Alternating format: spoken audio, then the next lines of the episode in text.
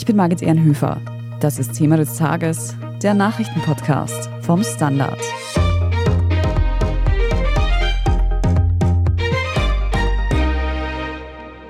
Der Anschlag der Hamas auf Israel hielt am 7. Oktober die Welt in Atem. Terroristen töteten willkürlich mehr als 1200 Israelis. Mehr als 100 Menschen sind bis heute in ihrer Geiselhaft. Jetzt wurde bekannt, an dem Anschlag waren auch Mitarbeiter einer Organisation beteiligt, die auch von Österreich finanziert wird. Es geht um das UN-Hilfswerk für Palästina-Flüchtlinge. Wir sprechen heute darüber, wie es dazu kommen konnte, dass sich Mitglieder einer Organisation der Vereinten Nationen an einer Terroraktion beteiligen. Und wir werfen außerdem einen Blick in Israels Nachbarland Jordanien und sprechen darüber, was der Tod mehrerer US-Soldaten dort für den Verlauf des Krieges bedeutet. Gudrun Harrer, du bist leitende Redakteurin beim Standard und Nahostexpertin. Wir haben schon öfter mit dir auch über die Lage im Gazakrieg gesprochen. Der Angriff von der Hamas auf Israel ist jetzt schon fast vier Monate her. Am Wochenende wurde da aber ein neues Detail dazu bekannt. Was denn genau?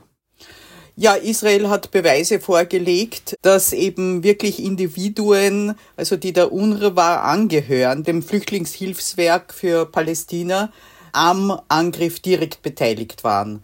Es sind zwölf Personen, so viel man bis jetzt weiß. Die UNRWA hat natürlich sofort reagiert und die wurden entlassen und dem wird nachgegangen. Und auch etliche Länder haben reagiert, indem sie Finanzierung der UNRWA einstweilig eingestellt haben. UNRWA, die Abkürzung, ist schon fast ein kleiner Zungenbrecher. Sie steht für United Nations Relief and Works Agency for Palestine Refugees in the Near East. Also verständlich, dass man da die Abkürzung benutzt. Aber Gudrun, was ist das eigentlich für eine Organisation? Ja, es ist das Hilfswerk für Palästina-Flüchtlinge, das 1949 gegründet wurde, eben extra für dieses Problem im Nahen Osten. Es beschäftigt sich auch nur mit Palästinensern im Nahen Osten, also nur jetzt unter Anführungszeichen. Man muss natürlich die Zeit bisschen verstehen. Die UNO selbst war damals hauptsächlich mit Flüchtlingen in Europa beschäftigt nach dem Zweiten Weltkrieg und das Flüchtlingshochkommissariat wurde erst circa ein Jahr später gegründet. Und natürlich war diese Idee, dass eben auch das Palästina-Flüchtlingshilfswerk nach getaner Arbeit schließen soll, also nach ein paar Jahren, wenn diese Flüchtlinge versorgt und angesiedelt und so weiter sind. Also es waren bestimmt gute Absichten, es war auch gute Arbeit und gute Leute. Ich meine, die gibt ganz bestimmt auch heute noch.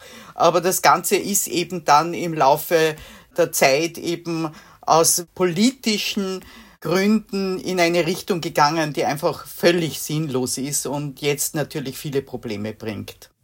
Kannst du da auf diese politischen Beweggründe noch genauer eingehen und was bedeuten die für die heutige Situation? Ja, es war so. Also damals waren 700.000 Personen auf dieser Liste, also arabische Flüchtlinge aus dem jetzt israelischen Gebiet. Das heißt, die Waffenstillstandsgrenze zu Ende des Krieges 1949. Es wurde einfach mit der Verlängerung der Lebensdauer dieser Organisation wurde auch beschlossen, dass auch nachfolgende Generationen Flüchtlingsstatus bekommen.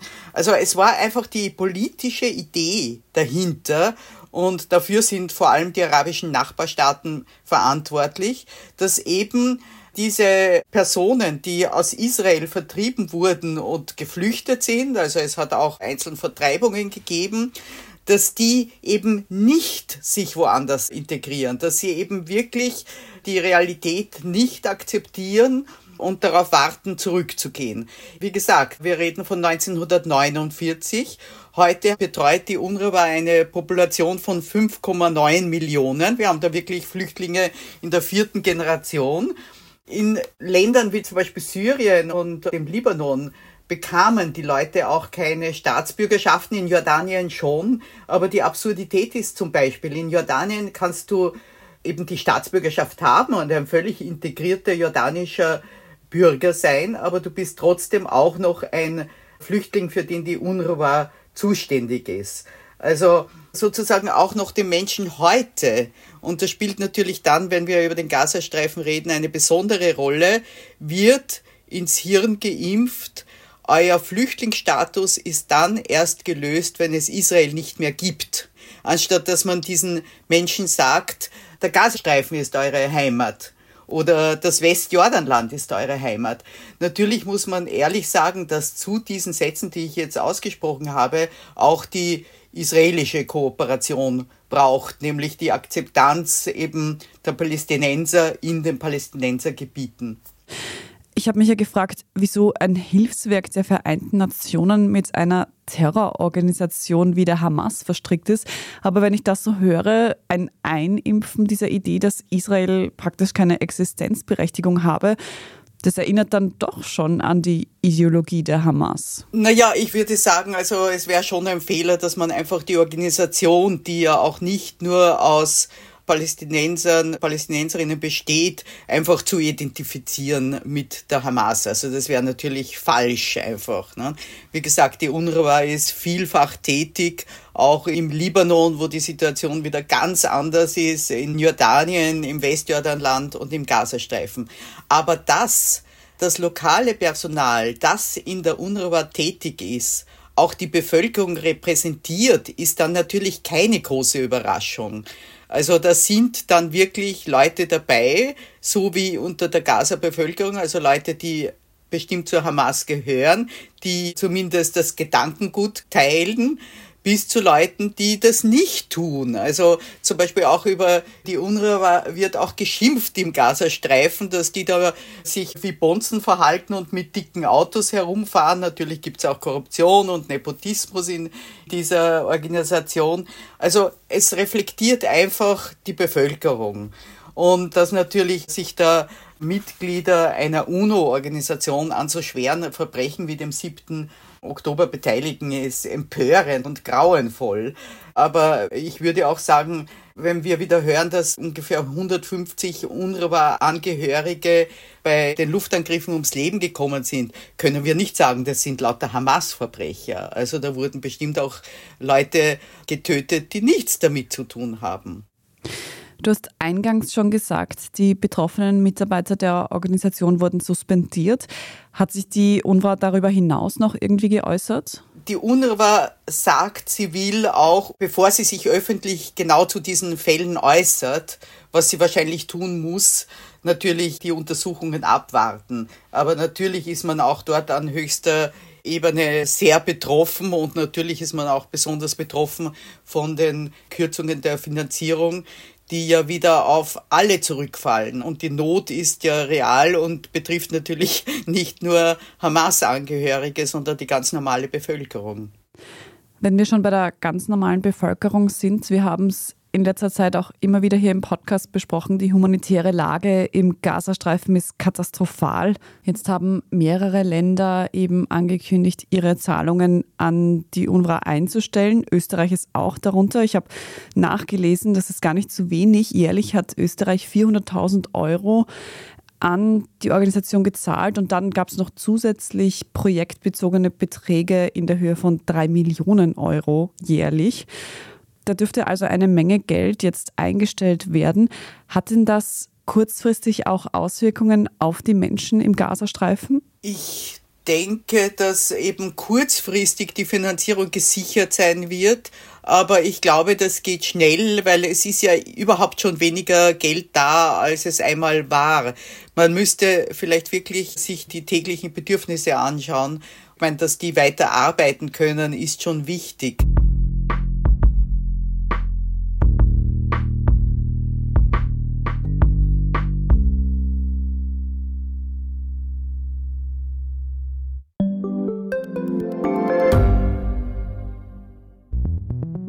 Können wir die Erderhitzung stoppen? Wie verändert künstliche Intelligenz unser Leben? Und wann wird nachhaltiges Reisen endlich einfacher? Um diese und viele weitere Themen geht es im Podcast Edition Zukunft und Edition Zukunft Klimafragen. Ich bin Alicia Prager. Und ich bin Julia Beirer. Wir sprechen über Lösungen für das Leben und die Welt von morgen. Jeden Freitag gibt es eine neue Folge, überall, wo es Podcasts gibt.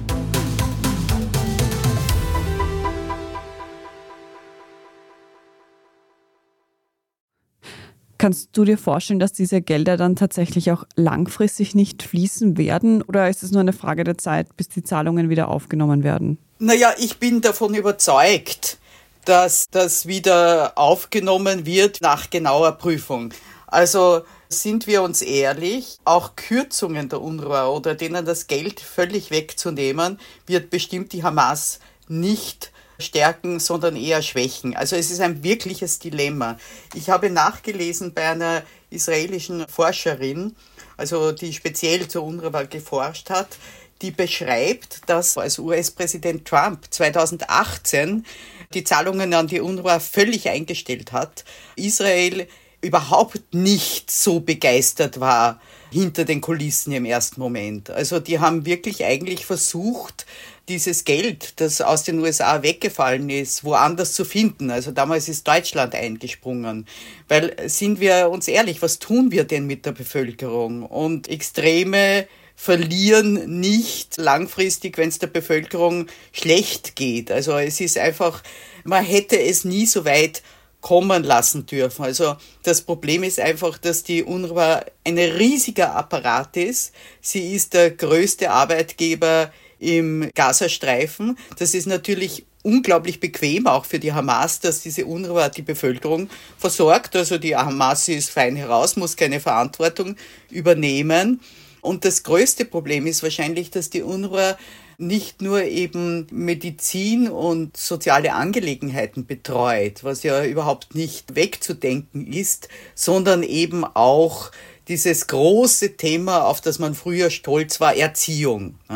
Also diese UNRWA hat im Gazastreifen allein 700 Schulen und dort wird eben dieses Gedankengut, ihr seid Flüchtlinge, ihr müsst wieder nach Hause, nach Israel eben transportiert und hält eben dieses Narrativ aufrecht. Diese Kritik an den Schulen und an den Lehrinhalten ist in den letzten Jahren eben sehr gewachsen. Zum Beispiel auch die EU hat schon 2022 deswegen Mittel gekürzt. Aber mir übernehmen zu wenig arabische Nachbarstaaten die Verantwortung, weil die haben ja dieses Problem mitgeschaffen und die ganze Existenz der UNRWA, dass sie nie aufgelöst wurde, repräsentiert ja auch diese globale Auseinandersetzung innerhalb der UNO um Israel. Also Israel kritisiert völlig zu Recht, dass es nicht normal behandelt wird. Also die UNRWA ist die einzige Organisation, die für eine spezifische Bevölkerung zuständig ist. Für den Rest der Welt muss eben das UNHCR reichen. Also das hat man einfach wachsen lassen aber man kann ganz bestimmt nicht von heute auf morgen sagen, so jetzt sperren wir die UNRWA zu. Das wäre eine Katastrophe für die Menschen dort. Aber wir müssen überlegen, wie das weitergeht. Man kann nicht eine Gesellschaft wie die palästinensische in einer ewigen Warteschleife halten, die eben wartet auf etwas, was nicht eintreten wird. Also Israel gibt es und die Araber haben sich damit abgefunden. Immer mehr arabische Staaten haben Frieden mit Israel geschlossen. Und die Palästinenser sind ihnen jetzt lästig. Auch Saudi-Arabien und die Vereinigten Arabischen Emiraten zum Beispiel haben schon 2021 Mittel für die UNRWA gekürzt. Gudrun, jetzt sehen wir auf der einen Seite die wichtige Arbeit, die die UNRWA in vielen Gebieten leistet, andererseits die politische Ausrichtung, die den Konflikt mit den Palästinensern weiterhin aufrecht hält. Wie könnte man denn hier zu einer Lösung finden? Du hast ja schon gesagt, eine Auflösung der Organisation ist eigentlich nicht möglich. Ich glaube, das ganze Problem UNRWA, die ganze Problematik, wie man das Narrativ ändert und wie man den Palästinensern und Palästinenserinnen im Gazastreifen, aber auch im Westjordanland und möglichst auch in anderen Staaten, wo sie nie integriert wurden aus politischen Gründen, wie eben im Libanon, um ihnen Perspektiven zu eröffnen, das ist einfach eine Frage für die Nachkriegszeit. Und es ist natürlich eine Frage, an der wir fast verzweifeln, weil dazu wäre einfach wirklich eine gemeinsame Anstrengung, aller nötig und eben die Akzeptanz sozusagen bei den Betroffenen, dass sie sich ihre Zukunft außerhalb dieses ewigen Kampfes, der die ganze Region in Geiselhalt hält, aufbauen können, aber natürlich auch eben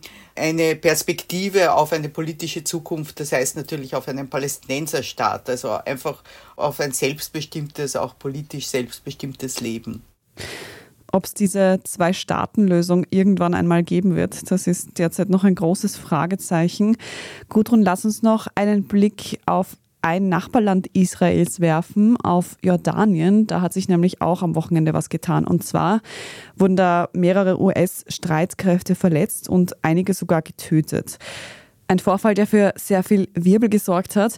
Was ist da los? Ja, ich halte das für eine wirklich erschreckende Eskalation. Es ist das erste Mal innerhalb dieses Konflikts, der seit Anfang Oktober läuft und sich ja auch auf andere Regionen ausgedehnt hat, dass US-Soldaten getötet werden. Sie wurden getötet von, davon kann man ausgehen, schiitischen Milizen, also wahrscheinlich von Syrien aus, die im iranischen Namen agieren, aber nicht nur das, sondern sie werden auch auf jordanischen Territorium getötet. Also das Ganze hat natürlich mit diesen Milizen in Syrien und im Irak zu tun. Das ist ja dort eigentlich das Territorium eines Dreiländerecks. Und wir sehen einfach, dass die USA, die ja auch Rache versprochen haben oder Vergeltung oder Reaktionen, immer mehr hineingezogen werden. Also wir haben jetzt die USA schon aktiv tätig bei den Angriff auf die Houthis im Jemen, wo sie Houthi-Stellungen beschießen, bombardieren, von denen aus im Roten Meer angegriffen wird. Das wird auch immer mehr. Also die Houthis, diese jemenitischen Rebellen, die aber Sanaa, die Hauptstadt, kontrollieren, haben ihre Angriffe nicht eingestellt. Im Gegenteil. Also da sind die Amerikaner schon drinnen. Es gelingt ihnen noch immer zu sagen, es ist ein Nebenschauplatz, das ist nicht der Krieg, es geht nur um militärische Selbstverteidigung, also Verteidigung dieser Handelsroute, nicht um das große Ganze. Und jetzt werden sie aber auf jordanischem Territorium angegriffen. Und wir sehen einfach, dass langsam immer mehr dieser Konflikt sich ausweitet. Noch steigt der Iran nicht völlig ein. Also der Iran hat nach diesen Angriffen in Jordanien gesagt, das sind nicht unsere Angriffe, obwohl es natürlich Leute sind, die Iran loyal sind. Aber auch an der israelisch-libanesischen Grenze steigen die Spannungen übers Wochenende.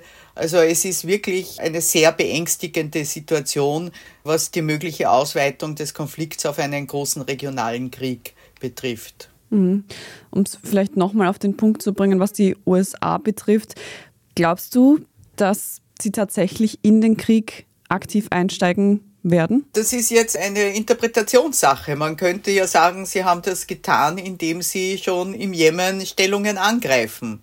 Sie bezeichnen das sozusagen als eine Reaktion außerhalb dieses Konflikts was natürlich man argumentieren kann, weil man kann sagen, es geht um Handelsrouten, nicht um den Krieg. Aber natürlich greifen andererseits diese Houthis ja im Kontext des Gazakriegs an. Ne? Also natürlich sind die Amerikaner da schon drinnen in gewisser Weise. Und sie sind ja auch, wie gesagt, in der Region. In Syrien gibt's eine US-Präsenz. Es gibt natürlich eine starke US-Präsenz in Jordanien. Es gibt sie im Irak. Es könnte auch sein, dass diese Dinge jetzt ein bisschen angefeuert werden durch Gerüchte, die es gibt, dass die USA an einen Abzug aus Syrien nachdenken. Und dass das sozusagen die Milizen befeuert, die sagen, okay, jetzt machen wir ihnen das Leben dort wirklich gefährlich. Aber es ist natürlich in Wirklichkeit kontraproduktiv. Die Amerikaner werden kaum, wenn sie jetzt angegriffen werden, sagen, okay, dann ziehen wir eben ab aus Syrien, wenn wir von dort beschossen werden. Wir sehen also die Lage im Nahen Osten spitzt sich immer weiter zu. Wir werden weiter beobachten, was passiert und mit dir, Grudun, auch immer wieder darüber sprechen und das analysieren. Vielen Dank, dass du heute für uns Zeit hattest, Gudrun Harrer. Sehr gerne, danke. Wir hören uns gleich nochmal mit den aktuellen Meldungen des Tages. Wenn Ihnen diese Folge von Thema des Tages aber bisher gefallen hat, dann freuen wir uns, wenn Sie uns das mit einer guten Bewertung oder einem netten Kommentar zeigen. Wenn Sie Thema des Tages außerdem abonnieren, dann verpassen Sie keine weitere Folge. Wir sind gleich zurück.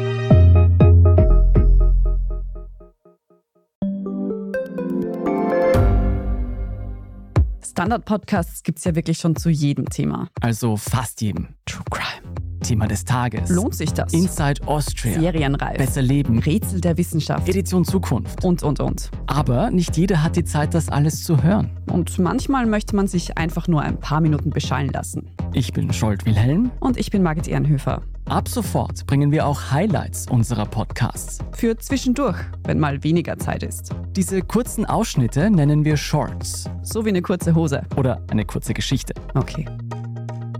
Und Shorts vom Standard finden Sie jetzt überall, wo es Podcasts gibt.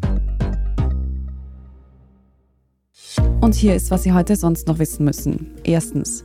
Martin Sellner, der österreichische Rechtsextreme, wurde in Deutschland verdeckt zur Fahndung ausgeschrieben. Das bedeutet, dass Sellner nach einer Kontrolle durch die deutsche Polizei aus dem Land abgeschoben werden könnte. Hintergrund für die Fahndung ist Sellners Auftritt bei dem sogenannten Düsseldorfer Forum. Dabei hatte er vor Rechtsextremen und AfD-Mitgliedern Pläne vorgestellt, nach denen Millionen Menschen aus Deutschland vertrieben werden sollen. Dass Sellner nun selbst abgeschoben werden soll, das passiert übrigens nicht zum ersten Mal. In der Vergangenheit wurden ihm wegen seiner Kontakte in die rechte Szene schon die Einreise nach Großbritannien und in die USA verweigert.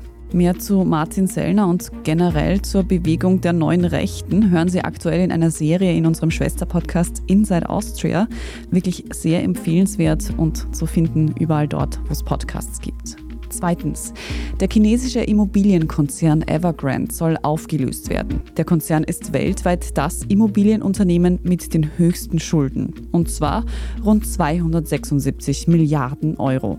Weil Zahlungsfristen immer wieder nicht eingehalten wurden, hat nun ein Gericht in Hongkong die Auflösung des Unternehmens angeordnet. Dem Gerichtsentscheid dürfte nun ein langwieriges Verfahren folgen, unter anderem weil einmal der Hauptsitz des Unternehmens in Guangzhou liegt, welches Beschlüsse aus Hongkong nicht automatisch anerkennt, und weil Evergrande so groß ist, dass sich voraussichtlich auch die Politik einmischen wird. Damit muss sich dann wohl der Insolvenzverwalter auseinandersetzen. Ein solcher muss aber erst ernannt werden. Der derzeitige Chef von Evergrande will jedenfalls laufende Bauprojekte weiterführen. Und zum Abschluss noch eine positive Nachricht für alle BahnfahrerInnen nach und in Deutschland. Die Deutsche Lokführergewerkschaft hat ihren Streik vorzeitig beendet. Einzelne Einschränkungen gab es am Montag zwar noch, aber im Großen und Ganzen wurde der reguläre Fahrplan wieder aufgenommen. Bahn und Gewerkschaft wollen nun im Februar weiter über die geltenden Tarife und Arbeitszeiten für die Beschäftigten der Bahn verhandeln.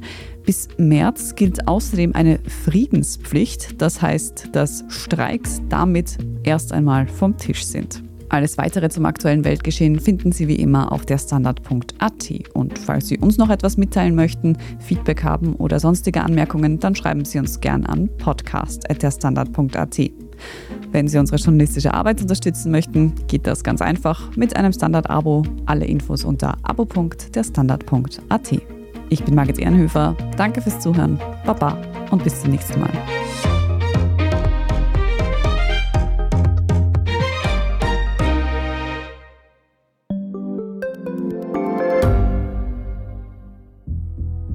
Was ich nicht nachvollziehen kann, ist, warum an jedem Unrecht immer ich schuld sein soll. Ein Korruptionsskandal jagt den anderen. Österreich hat in den letzten 30 Jahren viel über Klimaschutz gesprochen, aber zu wenig getan. Die Politik verschläft die Klimakrise. Die Behörden haben alles richtig gemacht. Fehler vergisst man, statt daraus zu lernen. So sind wir nicht. So ist Österreich einfach nicht. Aber wie ist Österreich dann? Das wollen wir bei Inside Austria herausfinden. Wir blicken auf die großen österreichischen Skandale. Von Ibiza bis Ischgl. Wir wollen wissen, wer dafür in der Politik die Verantwortung trägt. Und wir schauen genau hin, wo Österreich über seine Grenzen hinaus mitmischt. Vom Wirecard-Skandal bis zum Ukraine-Krieg. Das ist Inside Austria von Standard und Spiegel. Jeden Samstag eine neue Folge, überall, wo es Podcasts gibt.